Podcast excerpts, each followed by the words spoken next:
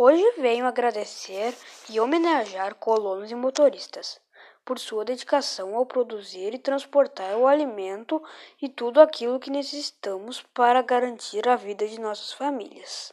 Desejo a todos vocês tudo de melhor e que Deus lhes abençoe. Um grande abraço.